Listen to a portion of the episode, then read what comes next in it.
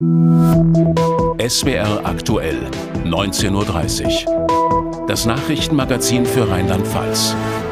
Mit Jan-Boris Rätz und Dorit Becker. Guten Abend. Morgen Mittag beginnen die Weihnachtsferien und viele Familien setzen sich dann direkt ins Auto, um zu Oma und Opa oder in den Winterurlaub zu fahren. Wer noch bis Freitag arbeiten muss, der versucht wahrscheinlich direkt danach mit Auto oder Bahn loszufahren. Ist das schlau oder fährt man da quasi direkt in den Weihnachtsstau hinein? Heike Löser und David Kerstis haben die Experten gefragt.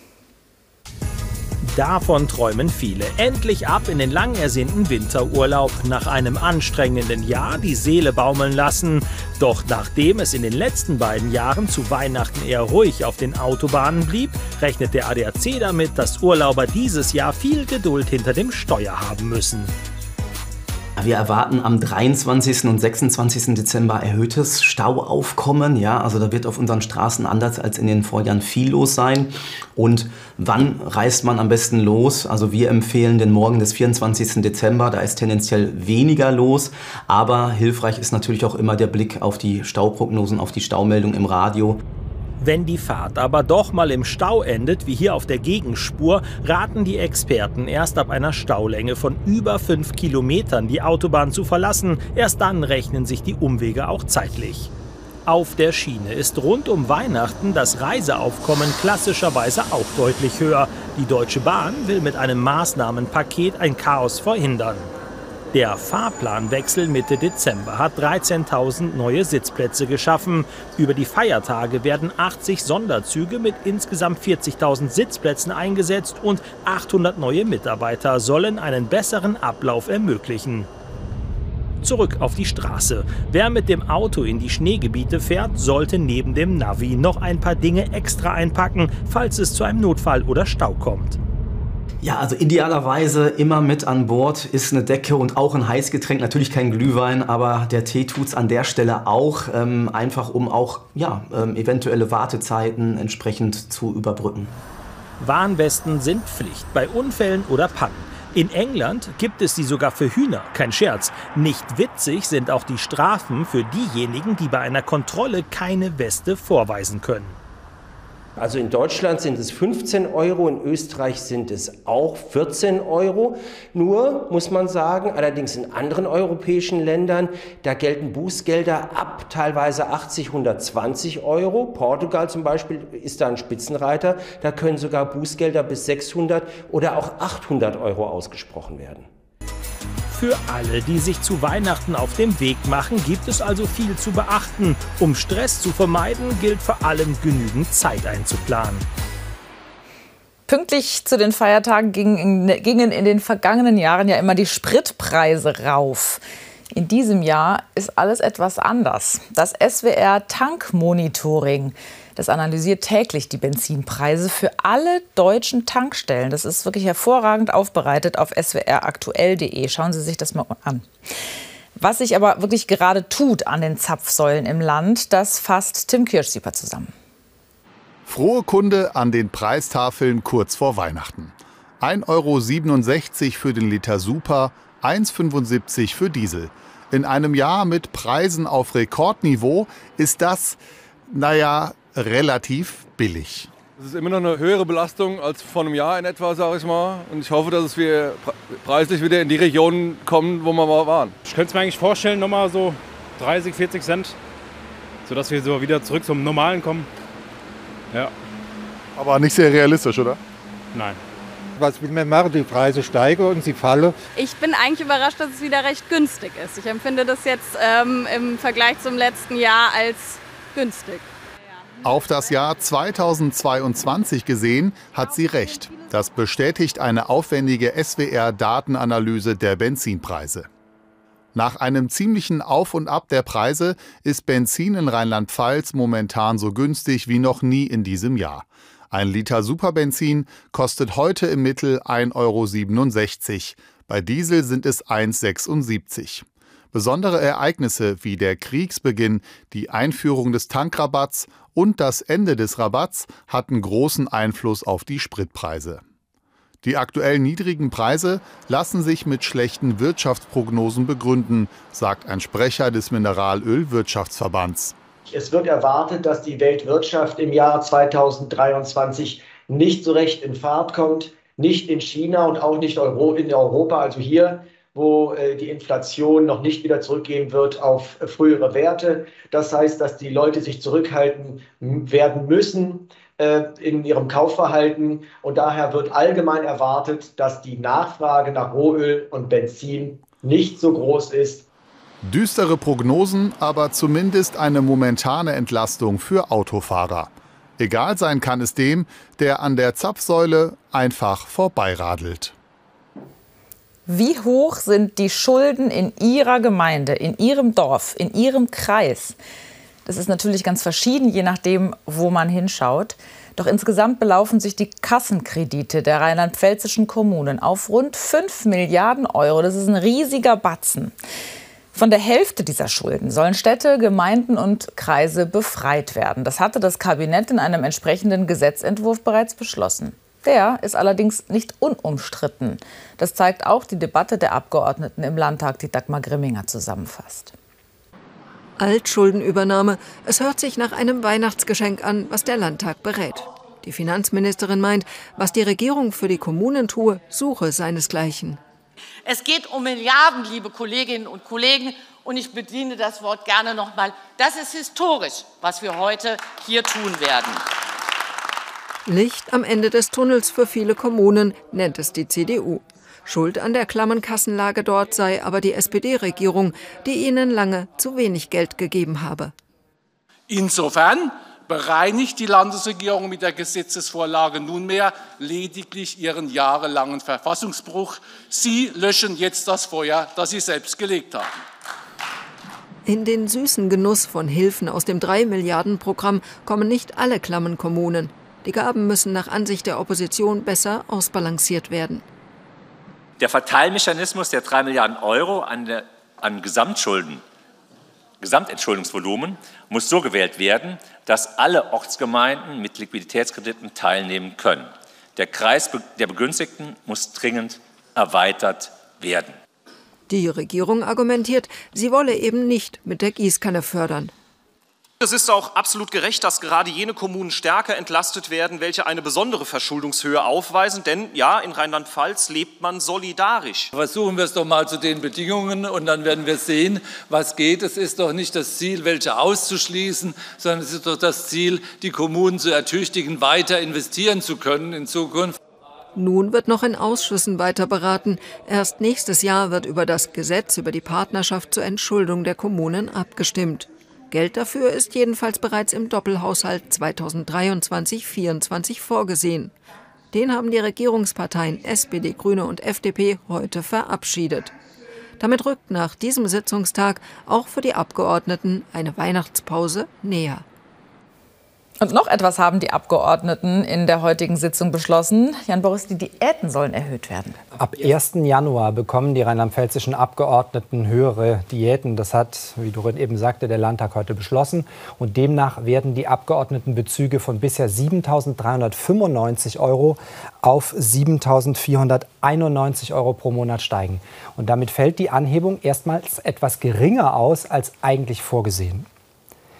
Bus- und Bahnfahrten werden ab Januar in vielen Regionen in Deutschland deutlich teurer. Am stärksten steigen die Preise im Verkehrsverbund Rhein-Neckar, der Teile von Hessen, Rheinland-Pfalz und Baden-Württemberg abdeckt. Ab Januar werden somit in der Vorder- und in der Südpfalz Tickets für Bahnen und Busse fast 9 Prozent teurer. Betroffen sind Fahrgäste etwa in Ludwigshafen, in Speyer und rund um Worms. Späten Nachmittag sind rund 200 Menschen vor den Mainzer Landtag gekommen. Sie haben für die Freiheit von Frauen und gegen Menschenrechtsverletzungen im Iran protestiert. Sie forderten Freiheit für politische Gefangene und von der Todesstrafe bedrohte Menschen in dem Land. Die Protestierenden zeigten Fotos von inhaftierten Menschen. Auch Ärztinnen und Ärzte seien im Iran gefoltert und entführt worden, weil sie den Demonstrierenden helfen wollten. Das sagten die Ärzte Rahim Schmidt und Gerhard Trabert vom Verein Armut und Gesundheit in Deutschland. Die Risse im Atomkraftwerk im französischen Cattenom sind wohl schlimmer als bislang gedacht. Das hat die Électricité de France, die Betreiberfirma des AKW Cattenom, mitgeteilt. Demnach sollen weitere Rohre in den Reaktorblöcken vorsorglich ausgetauscht werden. Das AKW Cattenom ist von der rheinland-pfälzischen Grenze nur knapp 30 Kilometer entfernt. Die Kliniken in Ludwigshafen sind am Limit. Das Personal ist überlastet oder krank. Wegen des hohen Krankenstandes unter den Beschäftigten und wegen der beginnenden Urlaubszeit über Weihnachten müssten planbare Operationen ins nächste Jahr verschoben werden. Das meldet etwa das Klinikum Ludwigshafen. Eine sehr angespannte Personalsituation herrsche auch in der BG Unfallklinik in Ludwigshafen. Eine Notfallversorgung sei dort über die Feiertage aber garantiert. Das Biosphärenhaus Pfälzerwald Nordvogesen bei Fischbach, kurz vor der französischen Grenze. Sein Ende war schon so gut wie sicher, denn der Unterhalt für dieses große Haus mit Naturpädagogikangeboten für Kinder und Schulklassen war einfach zu teuer geworden. Die Ortsgemeinde Fischbach, die alleinige Trägerin des Biosphärenhauses ist, hatte es Mitte November geschlossen. Heute dann die überraschende Nachricht. Neue Investoren sind gefunden. Falls-Reporter Luca Schulz berichtet. Es wird weiter geforscht, gerutscht und gelernt. Ein junges Investorenduo aus Pirmasens übernimmt das Biosphärenhaus in Fischbach bei Dahn und sichert somit die Zukunft der Einrichtung. Die Investoren wollen dem Haus einen neuen Glanz verleihen. Der erste Schritt, aus Biosphärenhaus wird Naturerlebnispark. Obwohl das Haus bei der Gemeinde jährlich für ein Defizit von 300.000 Euro in der Kasse gesorgt hat, die Investoren sind optimistisch die Thematiken Nachhaltigkeit, Umweltschutz, diese Themen sind aktuell, das sind brennende Fragen. Ähm, das sind wichtige Themen, die man hier bespielen muss. Und ich glaube, wenn man die auch entsprechend ansprechend, wechselnd bespielt, dann wird man es auch schaffen, hier äh, den wirtschaftlichen Erfolg einzustellen. Doch bis dahin muss einiges passieren. Kein Geheimnis, das Haus ist in die Jahre gekommen, die Ausstellung nicht mehr zeitgemäß. Da sich die beiden Investoren mit ihrem Unternehmen auf Digitalisierung und Events spezialisiert haben, wollen sie vor allem in diesen Bereichen nachlegen. Die Exponate sollen moderner und digitaler werden. Außerdem soll der Standort auch für Veranstaltungen stärker genutzt werden. Eventtechnisch wird hier alles möglich sein, das muss man äh, so sagen. Ähm, wir wollen das Anfangen von Hochzeiten, Firmenfeiern, die man hier in dem Saal ähm, äh, stattfinden lassen kann. Aber wir wollen natürlich auch Events, die das öffentliche Publikum ansprechen. Geplant ist zudem ein gehobenes Panorama-Restaurant und für den Außenbereich ein Imbiss. Auch die Jugendherberge soll langfristig deutlich wachsen. Und trotz all der Apps und Tablets sollen Besucher nach wie vor den Wald riechen, erleben und spüren. Deshalb wollen die Investoren nach wie vor auf Naturpädagogik setzen. Da gibt es äh, schon erste Gespräche. Es ist ganz wichtig, sich einen äh, Pädagogen oder eine Pädagogin, in dem Fall wäre es eine Sozialpädagogin, äh, sich ins Boot zu holen. Das ist essentiell. Wie es personell sonst weitergeht, ist noch nicht klar. Denkbar aber, dass ehemalige Mitarbeitende übernommen werden, so die neuen Betreiber. Direkt nach der Pressekonferenz heute Mittag erreichen wir Susanne Ganster, Landrätin in der Südwestpfalz. Ich grüße Sie. Ja, hallo.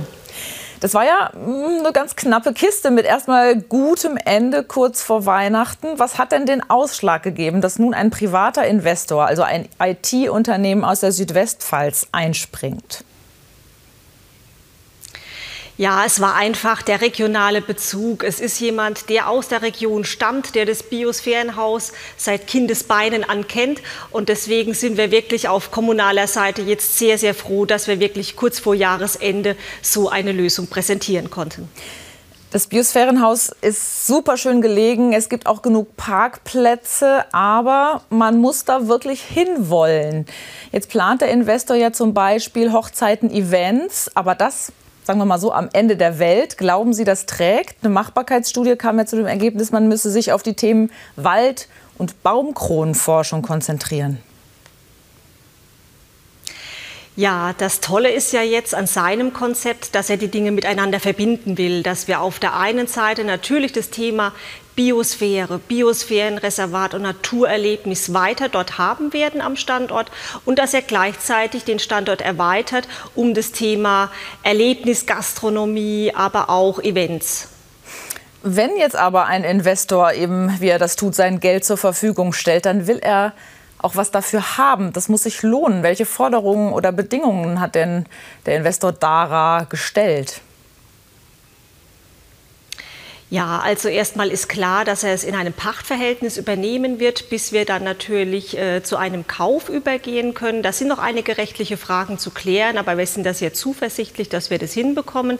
Er wird es jetzt aber direkt nahtlos übernehmen und das Gute dabei ist, wie gesagt, dass es keinen Stillstand geben wird, sondern dass er sofort auch Investitionen auslösen möchte, zum Beispiel in der Ausstellung. Und das ist für uns, für die kommunale Seite sehr wichtig, weil unser Engagement in den vergangenen Jahren hat sich immer auch auf den Bereich der Ausstellung zum Biosphärenreservat gerichtet. Und das soll auch in Zukunft so bleiben. Und noch vielleicht ganz kurz, wird der Eintritt teurer für Besucher und Schulklassen? Dazu kann ich im Moment nichts sagen. Er hat ja ein ganzes Business-Konzept natürlich und wird jetzt erst mal sehen, dass er die Ausstellung erweitert und mit modernen, ansprechenden Elementen versieht. Und dann muss man einfach sehen, was er dann für Eintrittsgelder erhebt. Dazu kann ich im Moment noch nichts sagen. Frau Ganster, ich danke Ihnen für das Interview. Ich danke Ihnen fürs Interesse, Frau Becker. Niedrigwasser am Rhein, sowie im Sommer 2022. Und auch 2018. Das bedeutet nicht nur für die Pflanzen und Tiere im Wasser Stress. Das kann für das größte Chemiewerk der Welt, für die BASF in Ludwigshafen, schwerwiegende Auswirkungen haben. Denn Rohstoffe müssen an und Produkte abtransportiert werden. Deshalb hat die BASF zusammen mit mehreren Partnern ein Niedrigwasserschiff entwickelt. In einer Werft südlich von Rotterdam wird es gerade fertiggestellt. Unser Reporter Heiko Würz war dort. Noch liegt das 135 Meter lange Schiff im Trockendeck, denn es ist noch einiges zu tun, bevor der Tanker seinen Dienst für die BASF antreten wird. Ganz wichtig, die Leitungen, durch die verschiedene Chemikalien in die Tanks gefüllt werden, müssen sicher und ganz dicht sein. Wenn das ganz fertig ist, wird das auf, äh, voll ausgedrückt, ob alles wirklich zu ist und dann wird es isoliert. Mit der Isolierung und die Tresung sorgen wir dafür, wenn flüssige Produkte da durchgehen, die ausharzen können, dass die, äh, dass die einfach flüssig bleiben. Und wir hoffen, dass in fünf Wochen das völlig fertig ist. Das Schiff hat zehn Edelstahltanks. Insgesamt kann es 4200 Tonnen Chemikalien laden. Damit das Schiff möglichst wenig Tiefgang hat, wurde beim Bau überall Gewicht gespart. Auch in der 100 Quadratmeter großen Wohnung für die Besatzung. Das Besondere von der Wohnung ist, dass wir versuchen, äh, versucht haben, das so leicht wie möglich aufzubauen. Das heißt, wir haben äh, bis 30 Prozent Gewicht bespart, um die Tragfähigkeit von das Schiff so gut wie möglich zu behalten. Wir haben 5 Tonnen gespart und das ist ziemlich spezial. Normalerweise wird die Wohnung immer so luxuös wie möglich gemacht. Das haben wir jetzt auch gemacht, aber mit leichten Materialien haben wir das gemacht. Nicht nur über Wasser, sondern auch darunter geht es vor allen Dingen darum, dass das Schiff nicht zu tief im Wasser liegt. So sind die Schrauben mit einem Durchmesser von 1,40 Meter rund 40 cm kleiner als bei normalen Schiffen. Und auch der vordere Teil des Schiffes wurde so designt, dass es möglichst flach übers Wasser gleitet. Noch ein wichtiger Punkt. Die Breite von das Schiff mit 17,50 Meter, das ist das große Unterschied, warum auch das Schiff so gut tragfähig ist. Normalerweise die Reling, die Sie da sehen, ist normalerweise bis hier. Und die doppelte Seite, normalerweise 80 cm und ist hier auch entschieden größer. Und dann an beiden Seiten rundum, damit kreieren wir die Tragfähigkeit, die extra Tragfähigkeit von diesem Schiff. Was das Schiff kostet, das verraten weder BASF noch die Firma Stolt. Es dürften aber um die 15 Millionen Euro sein. Stolt ist Eigentümerin des neuen Schiffes, BASF wird es leasen. Und heißen wird es Stolt Ludwigshafen. Anfang April soll sie Richtung Ludwigshafen fahren. Vorher ist aber noch einiges zu tun. Das ist noch ziemlich viel. Die Wohnung natürlich muss noch weiter aufgebaut werden. Das Leitungssystem muss noch isoliert werden. Und äh, wir müssen natürlich auch das Schiff weiter noch schön, schön streichen in die richtige Farbe. Und so soll sie dann aussehen, die Stolt Ludwigshafen. Ein spannendes Projekt, das unser Reporter da in Rotterdam beobachtet hat. Wir können das noch mal vertiefen mit Dr. Uwe Liebelt von der BASF. Ich grüße Sie. Guten Tag, Frau Becker.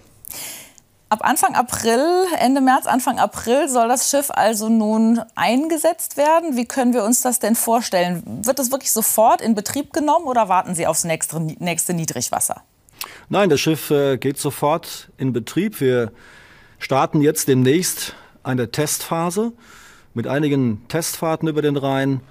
Und wir hoffen, dass wir dann April, Mai 2023 in die reguläre Fahrt gehen können. Die BSF nutzt ja auch alle anderen Transportwege, die Schiene, die Straße. Warum ist der Rhein so ein trotzdem wichtiger Transportweg, auch bei Niedrigwasser? Ja, für die Versorgung des äh, Standorts Ludwigshafen mit Rohstoffen, Frau Becker, ist der Rhein und das Binnenschiff der wichtigste Verkehrsträger. Etwa 40 Prozent aller Rohstoffe erreichen uns aus Rotterdam und Antwerpen kommend über den Rhein hier in Ludwigshafen per Binnenschiff. In unserem Hafen fertigen wir pro Tag etwa zehn Binnenschiffe ab. Das ist eine Fracht von 30.000 bis 40.000 Tonnen täglich. Wollte man diese Fracht auf andere Verkehrsträger umlagern, bräuchte man etwa 800 Bahnkesselwagen oder 1600 äh, Lkw für die gleiche Menge. Und äh, weder die Straße noch die Bahn ist in der Lage, diese zusätzliche Kapazität zur Verfügung zu stellen. Wir sind also tatsächlich auf den Rhein als Verkehrsträger angewiesen, obwohl wir bei extremem Niedrigwasser kleine Mengen auf andere Verkehrsträger umladen können, brauchen wir den Rhein für den Großteil dieser Fracht absolut und funktionsfähig. Nach dem Rhein-Niedrigwasser 2018, das ja das besonders Extreme war, hat die BASF selbst einen finanziellen Schaden von 250 Millionen Euro angegeben. Das ist eine riesengroße Summe. Jetzt treten ja Niedrigwasser nicht spontan von heute auf morgen auf. Muss die BASF insgesamt vielleicht den Transport auch vorausschauender planen? Ja, natürlich, Frau Becker. Wir haben nach dem Niedrigwasser 2018 einen Vier-Punkte-Plan aufgestellt, den wir in den letzten Jahren sukzessive abgearbeitet haben. Erster Baustein dieses Plans war ein Frühwarnsystem, welches wir gemeinsam mit der Bundesanstalt für Gewässerkunde entwickelt haben.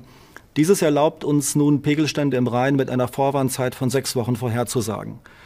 Der zweite Baustein ist die Erhöhung unserer Rückelkapazität hier am Standort. Dadurch können wir die Frischwasserentnahme aus dem Rhein um 20.000 Kubikmeter pro Stunde senken. Der dritte Baustein war der Ausbau von Ladestellen, sodass wir nun deutlich schneller auf andere Verkehrsträger umlagern können.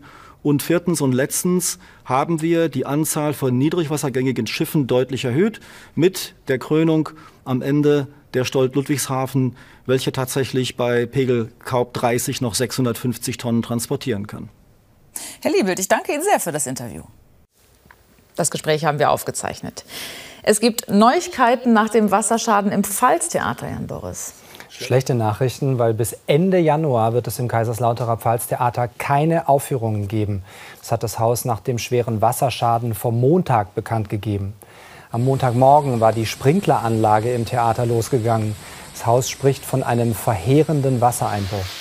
Dies sei vermutlich im Rahmen einer routinemäßigen Überprüfung durch die Feuerwehr passiert. Das Theater sucht nun nach Ausweichspielstätten. Das Neujahrskonzert zum Beispiel soll vom Pfalztheater in die Fruchthalle verlegt werden. Karten für Aufführungen, die ausfallen, können umgetauscht werden.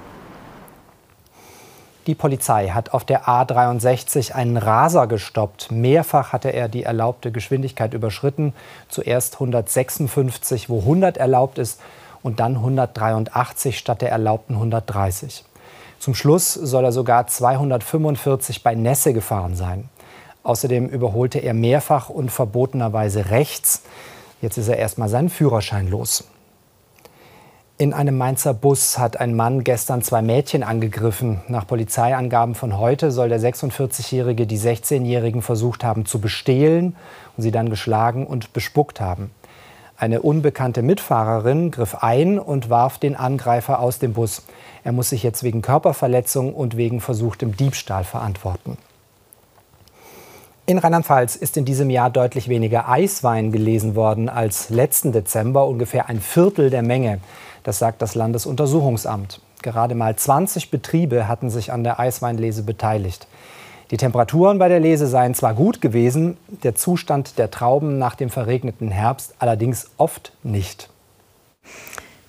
Von diesem süßen Kauz, dem Steinkauz, gibt es in Rheinland-Pfalz geschätzt nur noch etwa 300 Paare. Das sind so wenige, dass die kleine Eule zu den bedrohten Tierarten zählt. In Boppard soll der Steinkauz jetzt wieder heimisch werden, denn mehr oder weniger zufällig haben sich dort ideale Lebensbedingungen für ihn ergeben. Sarah Kreis zeigt sie uns.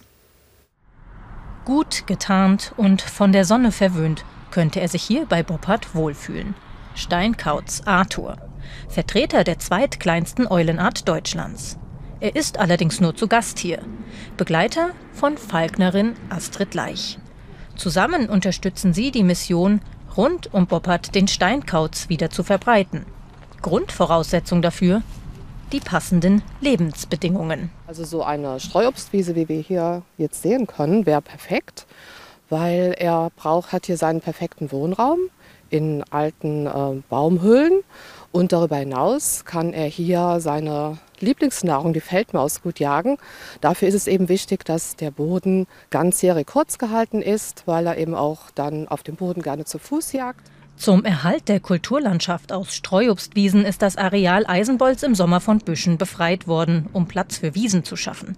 Daraufhin kam Stadtrat und Eulenliebhaber Philipp Loringhofen eine Idee. Im Rahmen der hier durchgeführten Entbuschungsmaßnahmen und die dadurch wiedergewonnenen Kulturflächen haben sich einfach sehr gute Lebensräume für den Steinkauz ergeben. Und da habe ich eins und eins zusammengezählt und habe mir gedacht, das wäre doch eine perfekte Gelegenheit, um den süßen kleinen Greifvogel hier bei uns wieder heimisch machen zu können.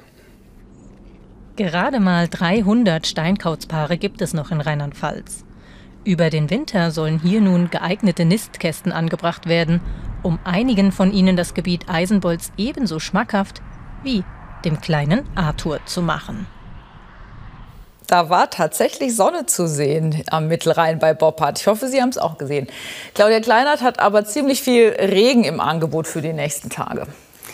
Fatma Mittler-Sobolak, unsere Kollegin, meldet sich von hier noch mal um Viertel vor zehn noch mal mit Nachrichten. Wir zwei sagen Danke fürs Zuschauen. Bis morgen.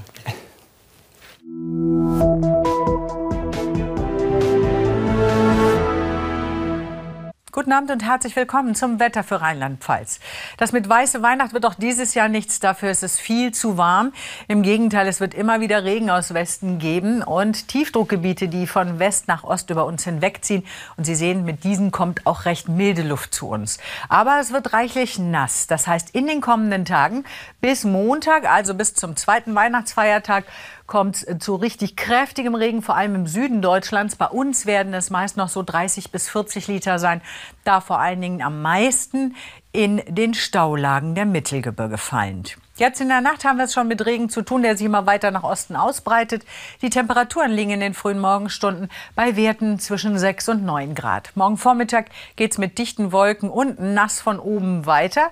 Im Süden am ehesten mal kurze sonnige Abschnitte und es wird kräftigen Wind geben. Vor allem auf den Bergen sind stürmische Böen und Sturmböen möglich. Auch am Nachmittag ist es windig, aber nicht mehr so stark wie am Vormittag. Dazu gibt es dichte Wolkenfelder, den Rhein entlang vielleicht mal kurz etwas Sonne und es regnet immer mal wieder. Die Temperaturen steigen im Laufe des Nachmittags auf 8 bis maximal 13 Grad. Das alles bei deutlich spürbarem Wind aus südwestlichen Richtungen.